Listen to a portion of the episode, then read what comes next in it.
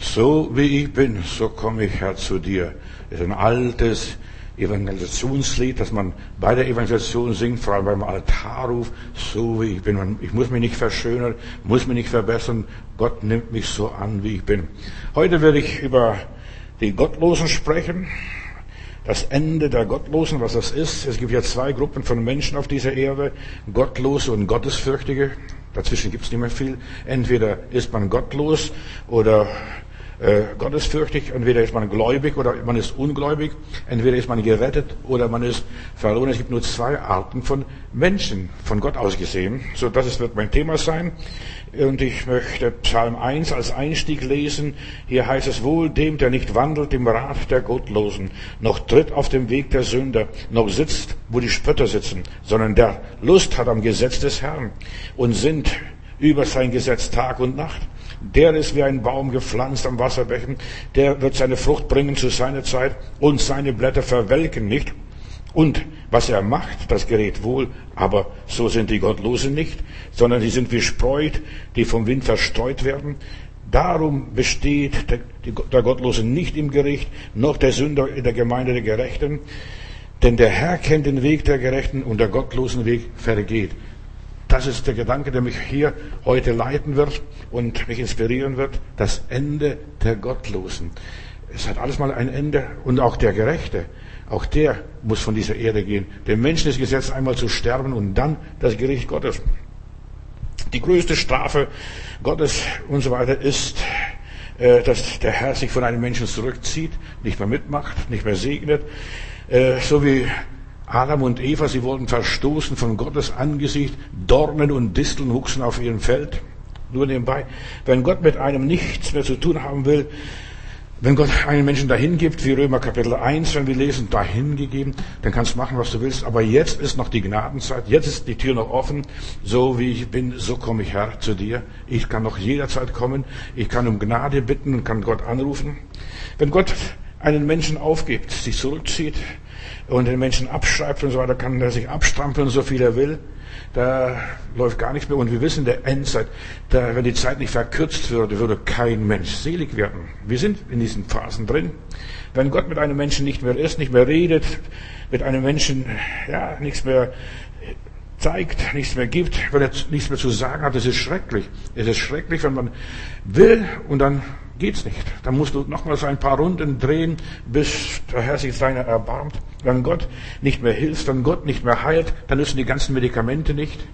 Da kannst du noch so, viele Spezialisten haben und dich begleiten und so weiter. Wenn Gott einem Menschen nicht beisteht, Geschwister, ist es so wichtig, dass wir das merken und kapieren, wie wichtig es ist, die Gnade Gottes und solange die Tür offen ist, äh, dass wir eintreten, dass wir kommen, dass wir Gott annehmen. Wenn Gott nicht mehr segnet, dann kannst du noch so fleißig sein, noch so viel Überstunden machen, du wirst sowieso auf keinen grünen Zweig mehr kommen. So, wenn er bei der Sinnflut, das erleben wir, und Gott nahm seinen Geist weg von der Erde und dann, ja, es gab keine Möglichkeit mehr. Selbst wenn die Menschen wollten, sie, sie konnten nicht mehr gerettet werden, weil sie waren ja verstockt, dahingegeben und das ist immer schlimm und schrecklich, wenn Gott einen Menschen hingibt, wenn er sich, ja, zurückzieht. Geh mal, mach deinen Weg, kümmere dich um deine Sache und dergleichen. Wenn Gott sich zu einem Menschen nicht mehr bekennt, das, das ist die Hölle auf Erden. Wenn Gott sich einem Menschen nicht mehr offenbart, ich habe in Stuttgart jemanden gehabt, der hat sich mal dem Teufel verschrieben, äh, was weiß ich, wie er das gemacht hat. Auf jeden Fall, der wollte unbedingt die Haare sich ausgerauft, sich an die Haare rumgezogen. Ich will, ich will, ich will. Ich habe gesagt, weißt du, musst auf die Gnade Gottes achten. Gott hat seine Zeit. Alles auf dieser Erde hat seine Zeit. Wenn Gott einen Menschen aufgibt, dann begrenzt der Mensch sich selbst. Weißt du, Gott schenkt viel Gnade. Gott schenkt uns offene Türen, aber der Mensch kann sich selbst beschränken, sich selbst ja, sein eigener Kerkermeister sein, die Tür zumachen und dann kommt er nicht mehr raus und nicht mehr rein. So, der Mensch ruiniert sich selbst, weil, wenn er die Gnade nicht annimmt. Ich denke nur, die Israeliten, die haben gesagt, wir können nicht das Land einnehmen, obwohl Gott gesagt hat, das Land gehört euch. Ihr könnt über den Jordan gehen und dann seid ihr im gelobten Land. Aber nein, das sind Riesen, das sind feste Städte. Wir können nicht. Uns passiert und widerfährt das, was wir sagen, was wir denken, was wir glauben. So. Da wirtschaftet der Mensch ab, kommt auf den Hund. Die Juden haben Jesus gekreuzigt, nur als Beispiel, und wurden aus dem Land vertrieben, 70 nach Christus. Bis heute ist die Zerstreuung Israels noch da. Auch wenn wir den Staat Israel haben, aber das ist nur eine Minderheit, was im Staat Israel lebt. Das Groß des Judentums lebt noch außerhalb, in der Sowjetunion, in Amerika und wo auch woanders in der Welt. So, das Land verkommt, das Land verwüstet. Wer und was ist gottlos? Zuerst einmal eine Klarstellung. Gottlos ist zuerst mal der Teufel. Wenn du in der Bibel irgendwo liest von einem Gottlosen, das ist immer der Satan. Der hat sich von Gott gelöst. Er war der Erste, der diesen Bund mit Gott durchgeschnitten hat, Er hat gesagt, nein, ich will mich dem Herrn nicht unterordnen. Der Gottlose denkt nicht mehr an Gott. Der will mit Gott nichts zu tun haben. Das ist der Gottlose. Der Teufel war derjenige, der sich, ja, von Gott entfernt hat. Das ist der Gottlose. Der Gottlose will von Gott nicht mehr belästigt werden. Herr, lass mich in Ruhe. Das war bei diesem einen Bruder äh, in Stuttgart, wo ich gesagt habe, der, der wollte zuerst mal von Gott in Ruhe gelassen werden. Der wurde in einem christlichen Elternhaus groß, ist groß geworden und dann hat er sich von Gott ganz bewusst abgesagt und wir haben auch große Männer, wir verehren diese Nietzsche und was weiß ich, wie sie alle heißen. Verstehst du, die haben sich, die sind im Pfarrhaus groß geworden und haben sich von Gott losgelöst. Und dann suchen sie Gottes Hilfe. Ich denke nur, wie Nietzsche, da krallt er sich an seinem Stuhl fest und ruft die Stühle an um Hilfe. Verstehst du, wenn, weil Gott nicht mehr antwortet. Ja, es gibt eine Zeit, du kannst immer zu Gott kommen, aber irgendwann ist es zu Ende. Der Mensch, dieser Gottlose, will mit Gott nichts zu tun haben, interessiert sich auch nicht für Gott. Komm, rutsch mir den Buckel runter, sagt er dann. Der Gottlose lebt so, als gäbe es keinen Gott. Das ist der Gottlose, damit wir klarkommen. Für ihn ist Gott tot. Die Atheisten, die sagen sie ganz, haben sich ganz bewusst von Gott losgesagt und erklären den Tod Gottes. Gott existiert für mich nicht. Äh, die haben ein schlechtes Bild von Gott. Das ist auch der Gottlose. Weißt du, in diesem Paket Gottlose, da passt, passt so viel rein. Und der Gottlose dient nur sich selbst. Mir lieber Pfund äh, Gulasch gibt's eine gute Suppe. Verstehst du, verlässt sich auf das Irdische, was was Vergängliche, lebt nur für das Sichtbare, macht sich keine Gedanken über Gott. Ach, was soll das? Wir möchten alle sterben, 1,80 Meter unter der Erde und dann ist alles vorbei und alles zu Ende mit mir. Gott ist zuerst einmal keinen Menschen ein Unbekannter. Gott spricht zwei oder dreimal ganz besonders zu jedem Menschen, zu jedem Menschen. Aber der Gottlose missbraucht den Namen Gottes, lästert ihn, äh, verspottet ihn, beraubt Gott. Nicht nur, dass er äh, was fromme Sachen nimmt, nein, er lästert Gott, er übertritt die Gebote Gottes und die Gebote Gottes sind für mich zuerst einmal die Naturgesetze, das Selbstverständliche, das ist, sind die Gebote Gottes, hat keine Gottesfurcht, der heutige Mensch, der moderne Mensch hat keine Gottesfurcht, respektiert Gott nicht, respektiert das Leben nicht, respektiert den anderen Menschen nicht. Das ist der Gottlose. So in der Bibel, wenn wir sehen, wohl dem, der nicht wandelt im Rat der Gottlosen. Äh, der Gottlose, der fragt nicht nach Gott, achtet die Autorität nicht. Ach, die Regierung, die kann machen, was sie will. Aber Gott hat die Regierung eingesetzt, um Ordnung hier zu halten in unserer Umgebung, wo auch immer. Er lobt Gott nicht, ist ständig pessimistisch, nörgelt nur herum, ehrt Gott nicht, dient Gott nicht. Das sind die Gottlosen. Der Teufel war der Erste und alle, die so ihm anhängen, mit ihm einen Pakt schließen, die sind so ähnlich. Ein Gottloser ist auch nicht einmal hilfsbereit, wenn jemand um Hilfe bittet. Ja, warum soll ich dir helfen? Hilf dir selbst, dann hilft dir Gott. So argumentieren sie dann und spotten den Namen Gottes. Der Gottlose geht in keinen Gottesdienst, verachtet jede Religion, betet auch nicht nur, wenn er in Turbulenzen kommt. Ich habe einmal in Indien erlebt, dass, da kam wir in ein so Luftloch. Plötzlich sagt der äh, Pilot, bitte schnallen Sie sich an, äh, nehmen Sie den Kopf in den Knie und so weiter. Wir müssen jetzt in ein Loch und wir werden da ein paar Meter absacken.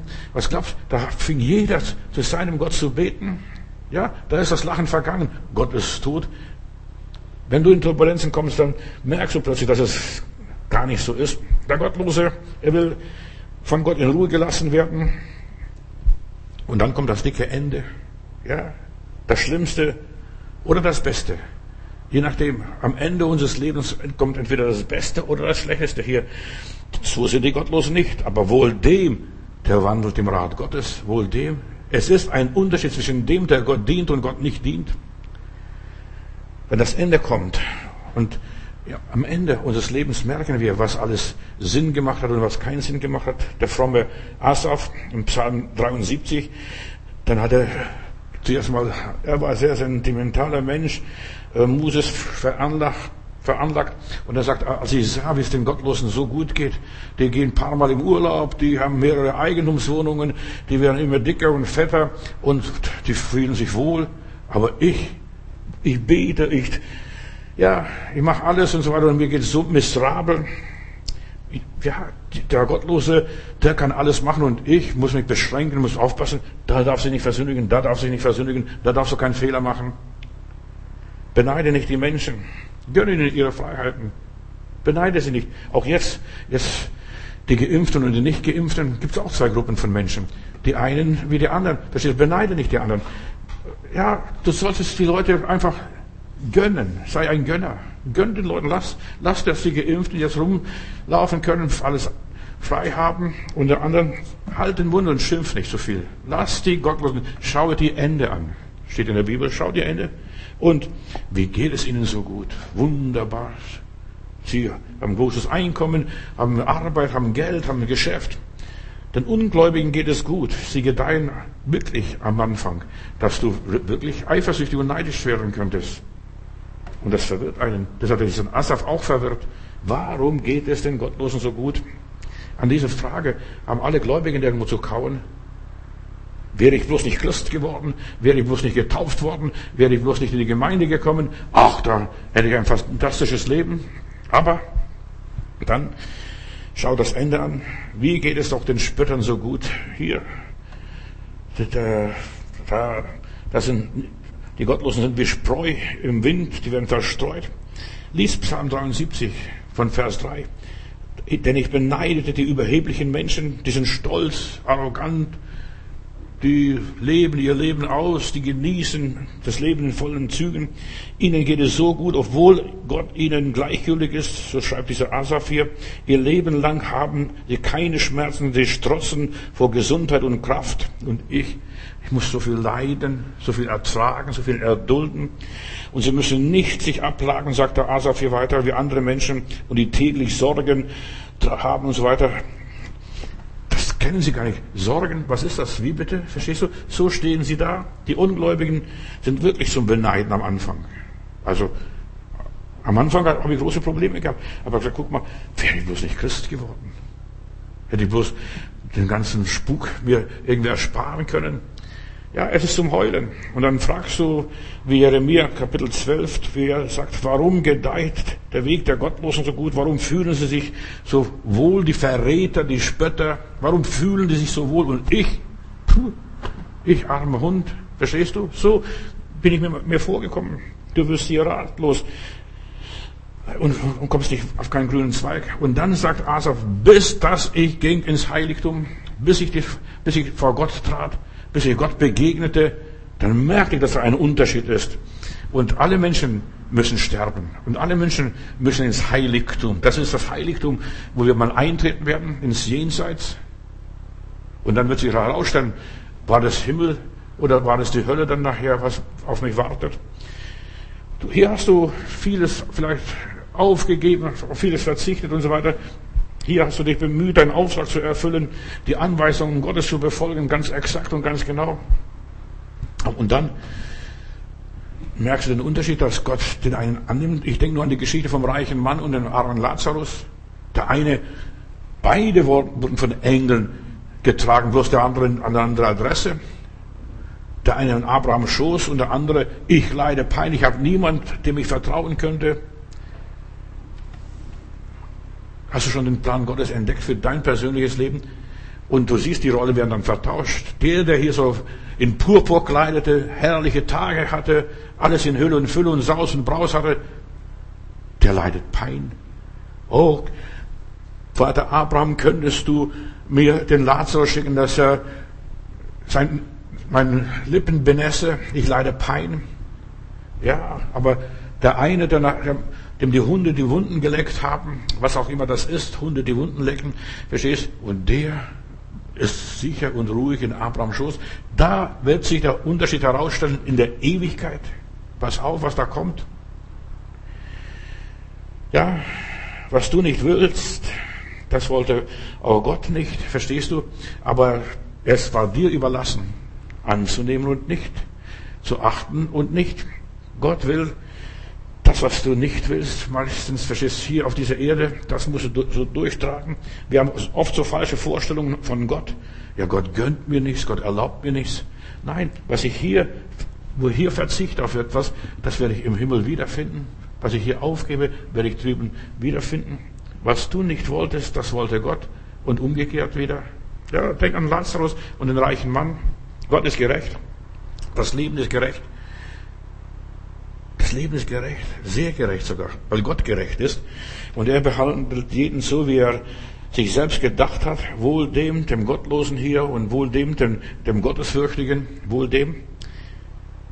Der eine wird zu Ehren gebracht und der andere wird verachtet, verhöhnt und verspottet in der Ewigkeit. So, in der Bibel haben wir auch, die einen sind zu Ehren gemacht, also Gefäße, und der andere zu Unehren. Und denk an Lazarus, denk an den reichen Mann. Ach, der wurde immer sanft behandelt, in Purpur kleidet er sich und dann in der Ewigkeit ist der Teufel los. Wir sind vom Töpfer, vom Gott selbst geprägt von seiner Hand, die einen zur Ehre und der anderen zur Unehre. Und wir fragen uns manchmal, Gott, warum muss ich so viel ja, durchmachen hier auf dieser Welt?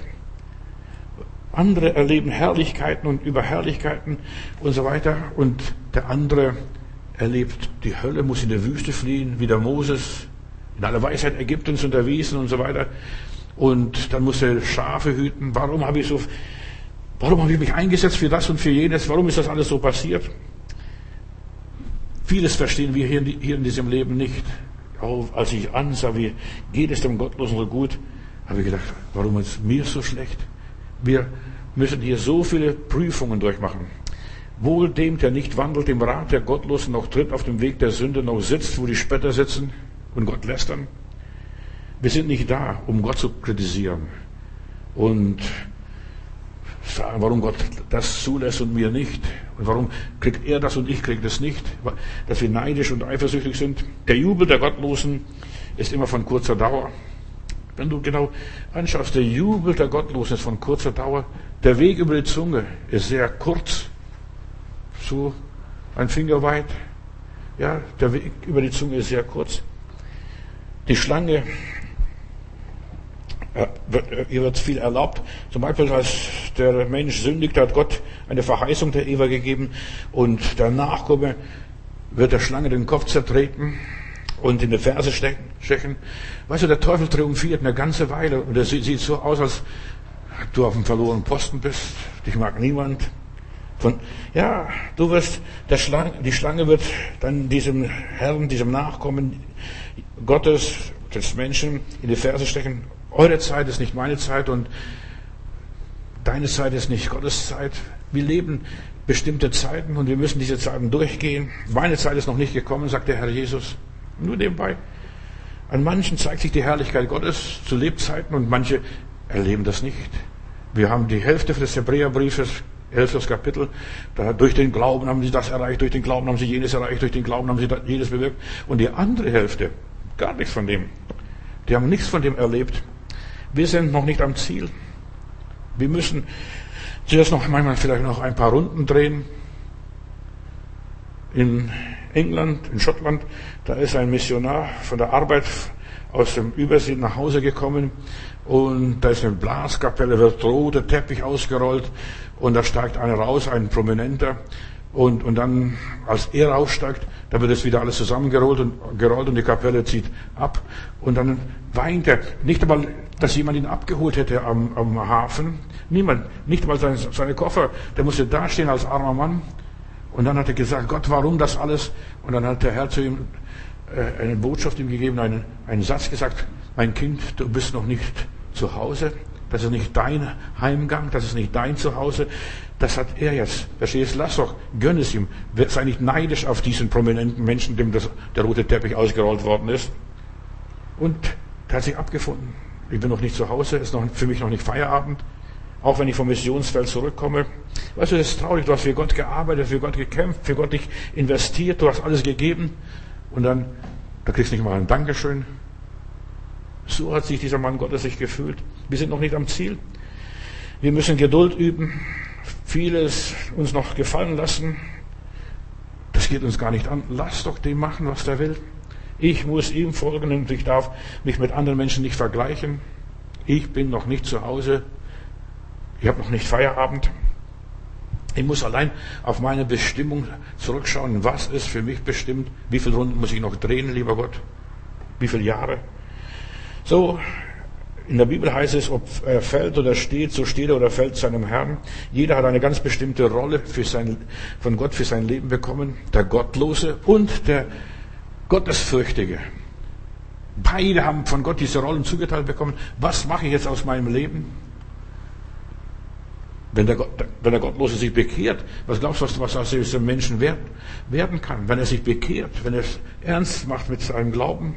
Wir haben alle eine Bestimmung. Er fällt oder er steht, er fällt und steht seinem Herrn. Also auch der Gottlose. So wie ich bin, so komme ich her, Herr. Ich kann nichts machen. Ich muss auch gar nichts machen. Ich muss mich nur seiner Gnade vertrauen. Lass dir an meiner Gnade genügen. Weißt du, du bist manchmal vielleicht neidisch, eifersüchtig auf die anderen Leute, die denen jetzt glänzend und mir und ich, lieber Gott, guck mal, ich muss mich abplagen und der, dann wird alles nur nachgeschmissen. Läuft alles wie geschmiert. So, jeder hat eine andere Partie, eine andere Geschichte zu spielen, eine andere Geschichte darzustellen, eine andere Tragödie, ein anderes Drama. Werde nicht gottlos. Weißt du, wir werden getestet. Werde ich gottlos? Wäre vielleicht nicht besser, ich sage meinem Gott ab. Guck mal, die Frau von Hiob, die hat versucht, ihren Mann zu bekehren. Guck mal, was wir alles durchmachen. Um Gottes Willen, verstehst du, wir sind treu und brav und gottesfürchtig, brennt das Haus ab, die Rinder werden geklaut, die Kinder sterben. Komm, Mandle, sag doch deinem Gott ab. Verstehst du? Aber dann sagt er, nein, so reden dumme Frauen, sag doch deinem Gott ab. Der Teufel versucht uns gottlos zu machen. dass wir, so werden wie er. Aber wir sollen hart bleiben, stur bleiben. Auch wenn wir vieles nicht verstehen, auch wenn wir schwere Wege gehen müssen, so wie dieser arme Hiob. Auch wenn wir vielleicht manchmal Wasser und Blut schwitzen müssen. Nur nebenbei. Wenn die Gottlosen einem drohen, weißt, wenn du nichts mehr zu lachen hast, wenn der Satan dir nachstellt, der Teufel ist noch nicht zertreten, ihr Lieben. Der muss unter unseren Füßen bleiben. Der versucht uns in die Ferse zu stechen. Eine Zeit lang triumphiert er. Da denkst du, jetzt, ich bin auf verlorenen Posten, was ist mit mir los? Von wegen, der Gott des Friedens wird aber Satan unter eure Füße in Kürze zertreten. Nicht immer. Geht sofort auf Anhieb. In Kürze. Was ist das? In Kürze, das ist die ganze Ewigkeit. Hiob 20, Vers 5, da heißt es, seit Urzeiten, seit Gott den Menschen auf die Erde setze, gilt dieses eine Gesetz. Die Freude der Gottlosen ist nicht von Dauer. Die Freude der Gottlosen ist nicht von Dauer. Sein Glück währt nur für eine kurze Zeit. Weißt du das nicht? Das ganze Spaßleben ist nicht von Dauer. Bald ist Schluss mit lustig. Verstehst du? Die Welt ist kurz am Ende. Warte ab. Kolosser Kapitel 2, Vers 15. Jesus hat den Teufel entwaffnet. Deshalb heißt es auch dann in Petrus, Brief 1. Petrus Kapitel 5, Vers 8, seid besonnen und seid wachsam, denn der Teufel, euer Todfeind, läuft umher wie ein brüllender Löwe und er wartet nur darauf, dass er einen von euch verschlingen kann. Der wartet nur darauf, dass du gottlos wirst, so wie er, dass du gegen Gott rebellierst. Gott, warum hast du das mir zugelassen? Warum hast du mir den und jenen in den Weg geschickt? Die Bibel sagt weiter hier, Seid stark und fest im Glauben. Wehrt diese ganzen Angriffe Satans ab und denkt daran, dass alle Brüder und Schwestern auf der Welt dieses gleiche Leid erfahren mussten. Alle Gläubigen, egal ob es Martin Luther war oder Melanchthon war oder Calvin war, all diese Reformatoren, die an der Bibel gearbeitet haben, die haben die Hölle durchgemacht, wurden verfolgt, waren vogelfrei. Offenbarung Kapitel 20, Vers 10. Er selbst, der sie verführt hatte, wurde auch ja, in den brennenden See vom Schwefel geworfen. und das Tier und die falschen Propheten und so weiter. Und sie werden leiden dort schreckliche Qualen. Das ist die Hölle, die Gottesferne. Weißt du, wenn ich das alles sehe, was als die Gottlosen erwartet, ich kann gleich einen Strick nehmen, nur nebenbei. Und mich aufhängen und sagen, das will ich nicht mehr, Schluss. Ja? Gefahren, die von Gottlosen manchmal ausgehen, die sind schrecklich. Und wir sollen aufpassen, mit wem wir uns abgeben. So wie ich bin, so komme ich her. Mitgehangen, mitgefangen. Wenn du mit gottlosen Menschen mitfährst, wundere dich nicht, wenn du dann einen Unfall hast oder ins Krankenhaus landest. Wir haben so einen Fall erlebt. Wir haben jemand mitgenommen oder meine Frau hat jemand mitgenommen in ihr Auto und dieser Mann war scheinfromm. Weißt du, du musst vorsichtig sein mit scheinfrommen Leuten, die sind sehr gefährlich. Die beten, die sind in, in jeder Bibelstunde, die sind, die haben, die haben sogar mitgearbeitet, sogar, sogar dies und jenes gemacht. Und was ist passiert? Äh, meine Frau hat dann Totalschaden und dann hat er sich fleißig, hat keine Krankenversicherung gehabt, dann hat er sich fleißig pflegen lassen, versorgen lassen. Wir haben wirklich Angst gehabt. Stell dir mal vor, wäre es schlimmer geworden. Was hätten wir dann machen müssen? Verstehst du? Er lebte dann gute Tage auf unsere Kosten. Und dann habe ich gefragt, lieber Gott, was haben wir falsch gemacht? Der Mann hat uns nachher später bestohlen, belogen, uns schlechte, uns überall schlecht gemacht. Das war seine Heiligkeit nachher später. Also habt mit Ungläubigen nichts zu tun. Zieht nicht am fremden Joch mit den Ungläubigen, steht in der Bibel. Gottlosen hier, dem Teufel. Mitgefangen, mitgehangen. Wer in der mit der Gesellschaft geht, der geht unter, wenn die Gesellschaft untergeht. Auf der Titanic. Fahr nicht mit den Gottlosen über äh, den Teich. Der Titanic geht unter und es ist hat gar keinen Wert. Und nur die, die Angst gehabt haben, diese Angsthasen letztendlich, die sagen, nein, ist es nicht möglich, wenn jemand, wenn man sagt, das Schiff ist unsinkbar, alles ist sinkbar auf dieser Welt, alles kann mal untergehen, aber diese Behauptung, unser Schiff ist unsinkbar, die sind dann auf dem Deck gewesen und gewartet. Und als die Eisberge, da, das Eis, der Eisberg kam, dann waren die schon gleich im Rettungsboot. Wir sollen vorsichtig sein. Und lieber, du bist ängstlicher, so wie hier der Gottesfürchtige. Ich will nichts falsch machen. Ich will Gott nicht beleidigen. Ich will Gott nicht kränken. Ich will Gott nicht verachten und so weiter. Wer sein Leben retten will, der muss rechtzeitig abspringen, wie bei der Titanic. Du musst das brennende Haus rechtzeitig verlassen, wenn du nicht verbrennen willst. Nur nebenbei. Es liegt allein an uns, ob wir unser Leben retten oder nicht, was unser Leben uns wert ist. Ich möchte lieber jetzt Lazarus sein, als dann in der Ewigkeit der reiche Mann. Viele sind gleichgültig. Ich war vor Jahren in Pompeji, in Italien dort, wo dieser Vesuv ausgebrochen ist. Und es ist interessant, man hat so viel ausgegraben in Pompeji. Die Leute, die haben das nicht geglaubt, dass einige gesagt haben, ein Erdbeben wird kommen.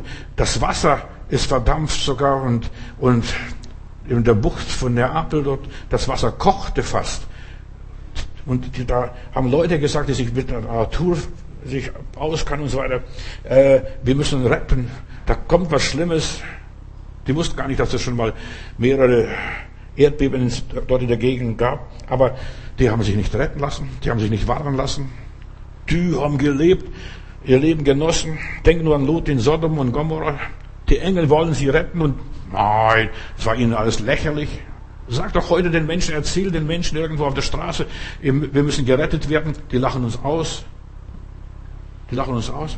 Heute gilt, rette, wer sich retten kann. Die Zeit ist ernst. Schiebe nicht auf, äh, auf morgen und übermorgen. Das liebste Mebenstück des Teufels ist die lange Bank. Später, wenn ich ausgelernt habe, wenn ich verheiratet bin, wenn ich ein bisschen Geld auf der Seite ge äh, gebracht habe, dann später, später. Der Teufel will immer später und eines Tages ist es zu spät. Wir müssen alle einmal sterben. Zwei Termine hat der Mensch in seinem Leben. Geboren werden und sterben. Und dazwischen spielt sich alles ab. Das ist ja dieses Dasein. Ist dein Koffer schon gepackt? Meine, wir haben vier Kinder und meine Frau jedes Mal, wenn dann diese Wehen kamen, aber schon alles vorher, in der Schwangerschaft wurde schon der Koffer gepackt, da war dann schon alles bereit. Verstehst du, man, man geht ins Krankenhaus, da muss man nicht noch suchen, wo ist das, wo ist das. Alles gepackt. Wir sollten alles gepackt haben, bereit sein zum Gehen, die Welt zu verlassen. in Remsal, ich habe euch schon mal erzählt von dieser Schwester, das ist bei Stuttgart, da die Tochter ruft mich an und sagt, Pastor, kannst nicht mit meiner Mutter reden. Und dann hat sie mir erzählt, was da los ist. Wenn sie abends zu Bett geht, hat sie schön die Strümpfe, die Unterwäsche und Wäsche, was weiß ich, alles schön hingerichtet und so weiter. Jeden Tag, sie so pingelig.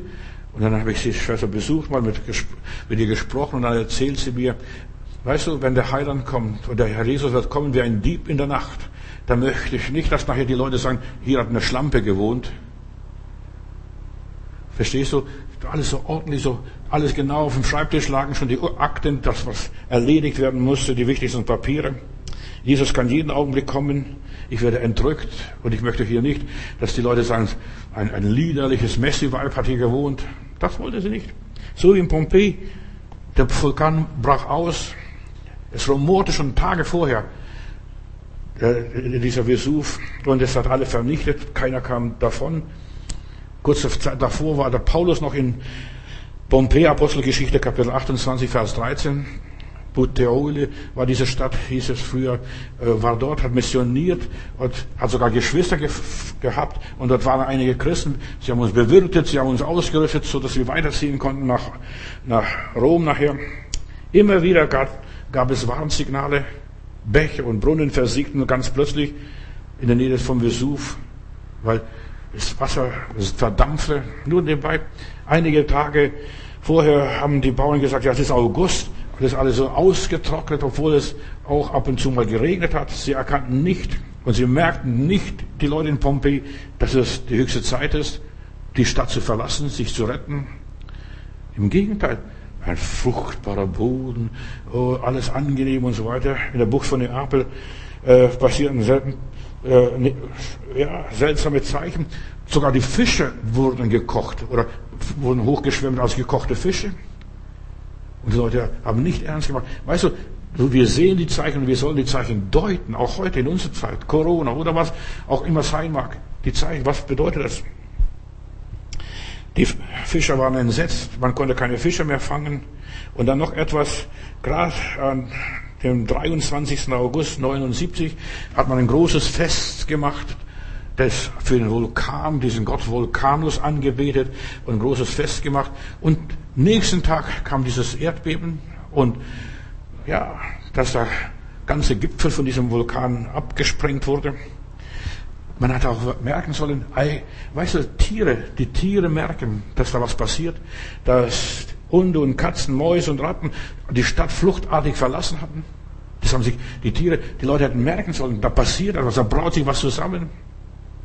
Oh nein, lass uns weiter feiern.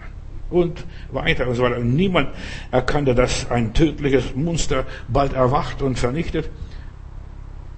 Die Leute von Pompeji, ja, sie machten sich keine Sorgen und genauso diese Welt wir machen hier so viele Menschen, so, so viele Christen machen sich keine Sorgen. Der Herr steht vor der Tür, da hat schon die Türklinke in der Hand. Aber die Ratten merken es, die Mäuse merken es, die Katzen merken, die Hunde merken und so weiter. Und dann plötzlich, ja, hebt hier dieser Berg ab. An diesem Tag im August herrschte ein reges Treiben, also dem 23. August, reges Treiben der Stadt. Die brutzelten, die kochten und am 24. ebenfalls den Tag drauf von dem Fest noch das Festessen weiter aufgezehrt. Kaufen und verkaufen, Essen, Kleiden und vieles andere. Wenn du dort in Pompeji mal gewesen bist, da siehst du die Leute, dieses Schicksal hat sie sofort abgeholt. Sie wurden, sind sofort, ja, aus diesem Leben gerissen worden. Ein, die ganze Stadt wurde ein Friedhof und ist, bisher ist noch nicht alles ausgegraben in Pompeji. Da ist noch viel mehr darunter. Und eine Person, die Stadt war so sündig und so weiter. Und eine Person hat noch, wahrscheinlich ein Jude, der hat noch hingeschrieben, wie Sodom und Gomorra, so viel Dreck über, also so Schutt über uns, wir kommen nicht raus. Die Leute sind eingesperrt gewesen, man konnte nicht raus, äh, weil so viel Schutt runterkam. Da siehst du, wie Pompeji zerbrechlich ist oder wie der Mensch überhaupt zerbrechlich ist. Äh, da muss nur was passieren und er ist machtlos. Und wir sind diesen Dingen ausgeliefert. Reiche und Arme, Freie und Bürger, Sklaven und was weiß ich. Alle trifft es gleich. Wenn Gott redet, dann trifft es alle gleich. Die einzigen, die sich retten konnten, waren diejenigen, die die Gefahr rechtzeitig erkannten und ja, am Hafen waren und gleich, oder Fischer waren und gleich auf dem Meer, Meer draußen waren. Plinius, der Jüngere, der war gerade 17 Jahre alt, der war gerade draußen beim Angeln und der hat das alles erlebt, was wie dieser, dieser Rauchwolke von diesem Vesuv hochstieg. Und dann berichtet er, und die meisten wurden lebendig begraben. Erkenne die Zeichen der Zeit. Und unsere Zeit gleicht ähnlich wie Pompeji. Wir sitzen auf dem Vulkan. Als ich dort war, im Vulkan drin, ich war auf dem Vulkan drin, im Vulkan drin ist ein Gärtner oder Bauer, der lebt dort und der sagt, ich werde nicht wegziehen, hier ist der Boden so gut, wo sich der Boden inzwischen schon hebt, hat der Leiter uns gesagt. Und Pompeji war eine sündige Stadt. Ganz Pompeji war fast ein Puff. Überall Bilder dargestellt, Szenen dargestellt, sexuelle Szenen, sogar eine Straße, da wurden Geschlechtsteile und ja, was sie alles so machen und treiben in der wurde alles dort dargestellt in Mosaiksteinen. Das ist alles dort. Auch hier in unserer Zeit. Alles, wir wissen alles, wir haben alles, wir haben alle Informationen und wir nützen die Zeit nicht. So wie ich bin, so muss es sein, so komme ich her zu dir. Wir leben in einer Welt, der auch unserer Welt gleicht. Vergnügen dominiert, ja, Sodom und Gomorrah das ist hier, in der, wo wir leben. Selbst die Privathäuser wurden von, ist voll mit Gemälden und Mosaiken von sexuellen Aktivitäten. Und kein Wunder, dass es untergegangen ist, dass Gott es zuließ. Meistens sexueller Zerfall, moralischer Zerfall und Gericht Gottes gehen Hand in Hand zusammen. Viele Vasen, Haushaltsgegenstände und so weiter waren mit sexuellen ist mit sexuellen Motiven dargestellt und dann nützt alles nicht mehr. Weißt, ist vorbei, wenn das Gericht einfach über die Stadt geht. Den Leuten in Sodom und Gomorrah und auch in Pompeji muss alles lächerlich gewesen sein, wenn so ein Apostel Paulus mal da kommt und von der Gerechtigkeit Gottes predigt. Das war ihnen lächerlich. Man muss sich über das Verderben nicht wundern, was über manche Städte, über manche Plätze gekommen ist. Man muss sich nicht wundern. Gott hat es zugelassen. Die Menschen wollten vorher von Gott auch nichts wissen. Und Gott sagt, ja bitte, macht, was ihr wollt. Das Gericht wird kommen. Der Gottlose ist jetzt mal der Teufel. Der hat keine Zukunft. In Sprüche Kapitel 14, Vers 32 lese ich, der Gottlose wird in seiner Bosheit vertrieben, aber der Gerechte hat Hoffnung nach seinem Tod. Der Gerechte hat Hoffnung nach seinem Tod. Vor seinem Tod hat er keine große Hoffnung. Alle, alle Liebe und alle Wahrheit da musst du hart kämpfen, da musst du behaupten, da musst du zusehen, wie geht's denn den Gottlosen so gut und dir? Ja? Der Böse wird in seiner Bosheit vertrieben. Das heißt, der böse Mann stirbt, wie er gelebt hat. Er lebte in Bosheit und er stirbt in der Bosheit. Was nachher kommt, ist etwas anderes. Dann kommt das Gericht Gottes, steht nach der Heiligen Schrift. Ja, da ist vorbei mit allen Genüssen. Denk an diesen reichen Mann. Lebt in Saus und Braus und jetzt er wäre froh gewesen, wenn jemand gekommen wäre und seine Lippen benässt hätte. Die Schuld seiner Bosheit liegt schwer auf einem Menschen, der boshaftig ist. Wie ein Berg, es zieht ihn nach unten. Ja, der Reiche starb auch. Alle müssen sterben.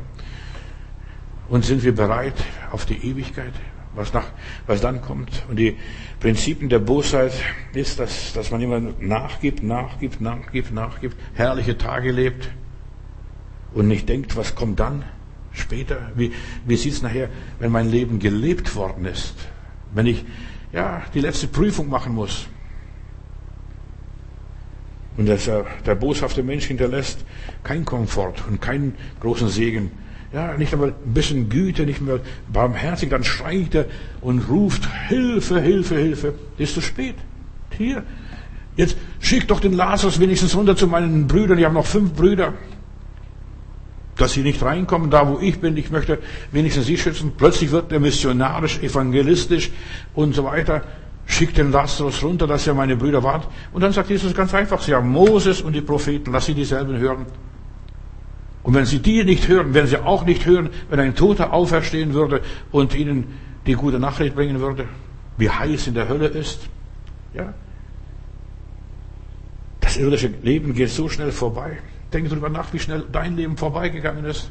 Bist schon 70, 80, 90, Gehe schon auf 100 zu. Heute hat mir ein Bruder geschrieben aus der Schweiz, nein, nicht aus der Schweiz, doch, ich glaube, das ist Schweiz, ist 90 Jahre alt. Der sagte, das, was wir hier jetzt erlebt haben durch Corona, das habe ich in meinem Leben noch nicht erlebt. Er war hier im Berliner Pastor mal, hat hier gedient im Südstern und er sagt, das, was ich, was ich hier in Berlin erlebt habe, was ich überhaupt erlebt habe, den Zweiten Weltkrieg, da alles in Schutt und Asche lag, das habe ich jetzt in Corona-Zeit gar nicht erlebt, wie einsam die Leute ist. Keiner besucht mehr einen, keiner spricht mehr mit einem, alle haben Angst, immer auf Abstand. Er sagte, wir haben traurige Zustände in dieser Zeit und wir sollten merken, alles hat seine Zeit. Ja, wir sollten darauf achten, der Weg des Gottlosen und der Weg des Gerechten. Aber dann schreibt er, er möchte nur Mut machen, er möchte, dass wir durchhalten. Er schreibt also, Geschwister, alle durch. Auch diese Zeit geht vorbei. Bisher ist alles vorbeigegangen. Die spanische Grippe, schreibt er noch unter anderem, ist auch vorbeigegangen. Und keiner denkt mehr dran, dass es mal sowas gegeben hat. Und wie lange ist das her? In den 20er Jahren. So. Alles geht vorbei. Ich werde in den nächsten Tagen auch darüber sprechen. Alles geht im Leben vorbei. Aber wir sollten vorbereitet sein auf die schwere Zeit. Wenn die Zeit nicht verkürzt würde, würde kein Mensch selig werden. In dieser Phase sind wir dann. Der Gottlose, der nimmt sich so viel vor. Ich habe vorhin gesagt, also teufelsliebstes Möbelstück ist die lange Bank. Und der Weg zur Hölle ist mit lauter guten Vorsätzen gepflastert. Nach Silvester, da stehst du, ich werde jetzt abnehmen, ich werde das machen, ich werde das machen und so weiter. Und Ende Januar weiß man nichts mehr, was man alles machen wollte. Man hat alle guten Vorsätze vergessen. Und das ist der Gottlose. Der hat viele Vorsätze, gute Vorsätze sogar in seinem Leben. Aber dann gibt das auf. Und hier, ich lese hier, er hat vielversprechende Absichten und so weiter. Die Hoffnung ist bei dem gestorben. Halt nicht, nicht durch. Ohne Gott hältst du das nicht durch, was das Leben alles von einem erwartet. Das Leben ist hart. Wir sollten lernen zu kämpfen, aber mit Gottes Hilfe. Der Mensch stirbt so, wie er gelebt hat. Aber wenn du ohne der Hilfe Gottes gelebt hast, du stirbst als Versager. Ich konnte mein Ideal nicht verwirklichen, heißt es nachher am Grab vielleicht von dem einen oder dem anderen. Sie waren nicht vorbereitet auf den Tod und der Ewigkeit. Die Leute in Pompeji, die Leute in Sodom und Gomorra, wo auch immer, und die Leute vor der Sinnflut. Schau das Ende der Gottlosen, schau dir Ende an. Sie war nicht vorbereitet. Aber wenn einer vorbereitet ist, dann ist doch vollkommen egal, was jetzt kommt und wie es kommt. Ich bin immer gefasst. Sie haben das heute nicht genützt. Sie haben immer was anderes vorgehabt. Das muss noch getan werden, das muss noch getan werden und so weiter. Und immer die, das Wichtigste verschoben auf Nimmerlein, morgen. Aber es kommt kein Morgen. Und das ist schlimm, wenn es nachher kein Morgen kommt und die Aufgabe ist nicht erledigt, wenn der Morgen nachher kommt. Du bist noch nicht vorbereitet. Morgen kommt und ja, was war dein Leben? Für was hast du gelebt? Für was hast du gearbeitet? Für was hast du gespart? Und der reiche Mann, denk an seine Geschichte. Die Bosheit. Was geht mich der Lazarus da unten an? Verstehst? Soll der Dackel an seine Wunden lecken? Die Hunde leckten seine Wunden? Der Gottlose mag ein lieber, netter Kerl sein. Wie geht es ihm so gut? Verstehst du? So fleißig. Er setzt sich ein, Gott segnet es. Und dann gib deine Seele her. Denk die Geschichte vom reichen Kornbauer passt auch in diese Geschichte vom reichen Mann und armen Lazarus. Und er hat seine Scheune gebaut. Gott hat ihn gesegnet. Gott hat ihm so viel gegeben. Er war so fleißig. Er war kein Faulenzer. Und Gott hat ihn gesehen und die Scheune muss sich vergrößern und noch vergrößern und noch vergrößern und noch vergrößern. Und dann sagt eine Stimme, und deine Seele? Und was wird sein, was du vorbereitet hast? Denk drüber nach, was wird es sein, was du alles in deinem Leben gearbeitet und geleistet hast? Morgen, übermorgen. Das Leben geht weiter. Und irgendwann, irgendwann kannst du nicht mehr. Dann steigst du die Treppen und denkst, du besteigst jetzt den Mount Everest. Verstehst du, es ist so anstrengend, so mühselig. Das schaffe ich nicht mehr und das schaffe ich nicht mehr. Wir haben jetzt, solange wir jung sind, Gedenke des Herrn in deiner Jugend, heißt es in der Bibel. In der Tat, Gottlose haben auch Kämpfe. Aber sie, sie kämpfen nicht den richtigen Kampf. Die Bibel sagt, kämpfe den guten Kampf des Glaubens. Sie verlassen sich da was weiß ich, auf irgendwelche religiöse Versprechungen. Sie wollen die Zeit nur vertreiben, so wie die Leute in Pompeji. Also, da kriegst du Gänsehaut, wenn du durch die Straßen Pompeis gehst. Das war mal eine wunderbare Stadt. Eine gesegnete Stadt. Und in einer Nacht ist alles erledigt. In ein paar Stunden ist alles vorbei. Dann kamen diese Gase äh, und die erstickten dabei. Und alles verschoben auf später. Und dann siehst du Leute, die manchmal die umarmen sich, als Familien zusammenstehen. Wir müssen zusammenstehen jetzt, aber das ist alles viel zu spät, wenn man zusammensteht. Man müsste, hätte viel früher zusammenstehen sollen. Viel früher zusammenarbeiten sollen. Alles zerbricht. So schnell zerbricht alles. Viele wünschen sich in den Himmel zu kommen, aber die tun dafür nichts. Das ist der Gottlose, der tut nichts. Und in der Bibel heißt es, die Gottlosen sind wie Spreu, da kommt ein Wirbelwind und vertreibt sie in alle verschiedene Richtungen. Da, da heißt es, die waren mal da. Aber hat Gott Notiz von deinem Leben und von meinem Leben genommen? Die Bibel sagt, schaut ihr Ende an. Schau, schau doch das Ende von diesen gottlosen Menschen an und schau das Ende von Gerechten. Und viele Gerechte sind nur Scheinheilige in aller Liebe.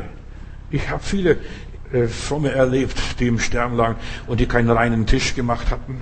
Verstehst du? Die haben gebrüllt wie Stiere. Verstehst? Weil sie keinen reinen Tisch gemacht haben. Wir sollen, solange wir auf dem Weg sind, noch reinen Tisch machen. Hier, hier Kapitel 10, 11, nein, hier 11, Vers 20. Aber die Bösen werden die Hoffnung verlieren. Sie haben kein Entrinnen und ihre Hoffnung wird zur Verzweiflung. Glaubenslose Menschen sind depressiv. Sie sind viel schneller kaputt. Ist das wirklich alles gewesen? Der Gottlose ist kein Gottesleugner. Muss auch gar kein sein. Er lebt nur ohne Gott. Er missachtet Gottes Gebote und Gottes Gesetze. Er lebt nach seinen eigenen Vorstellungen. Das ist mein Ideal. Das verwirkliche ich und dergleichen.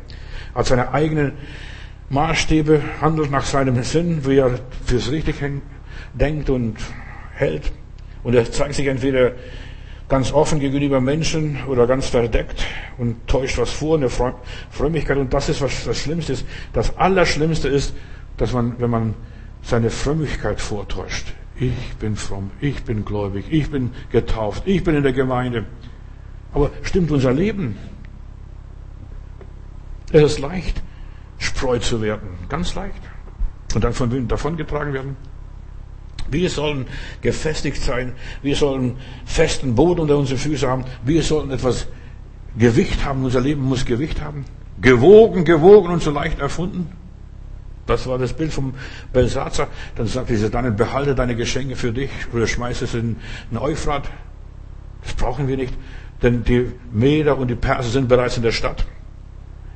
Und hier heißt es weiter, der Sünder wird nicht in der Gemeinde der Gerechten bleiben, was das heißt bei den Gläubigen.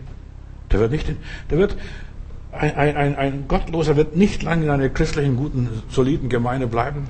Früher oder später wird er abfallen, wird er mit dem, was die Welt wieder lieb gewinnen, wird seinen eigenen Weg gehen. Aber Menschen, so wie Henoch, Henoch wandelte mit Gott. Halleluja. Er wandelte mit Gott. Egal, was die anderen denken und was die anderen sagten damals, seine Zeitgenossen. Die Sinnflut kam und sie raffte alle dahin, aber Henoch wandelte mit Gott. Wir sollen an das Ende, unser Ende denken, wandeln mit Gott, auch wenn unser Leben nicht so lang ist. In der Welt der Gottlosen, da gibt es keine Gerechtigkeit, keine Liebe, keine Frieden, keine echte Liebe, keine echten Frieden. Ich meine, es ist echte, nicht nur Friede, Friede, Eierkuchen. Verstehst du? Nein, also echte Liebe, echten Frieden. Schau den reichen Mann. Keine Freude. Ich leide Pein. Wie wird es dir einmal in der Ewigkeit gehen? Mal dir mal das aus. Wenn Friede mit Gott meine Seele durchdringt, verstehst? Die, die Heiligen, die freuen sich, die haben einen Trost, einen Tröster, den Heiligen Geist. Es ist so wichtig, Geschwister, dass wir Frieden haben und in Frieden leben und Frieden gestalten in unserem Leben, was auch immer ist. Vater im Himmel, Dein Wort sagt uns, dass wir nicht im Rat der Gottlosen wandeln sollen.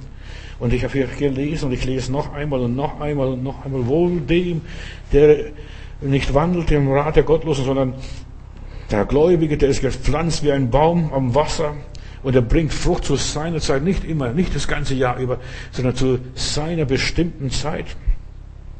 Und seine Blätter verwelken nicht. Lieber Gott, wie, sind, wie ist unser Christenleben? Wir sollen uns selber prüfen und testen.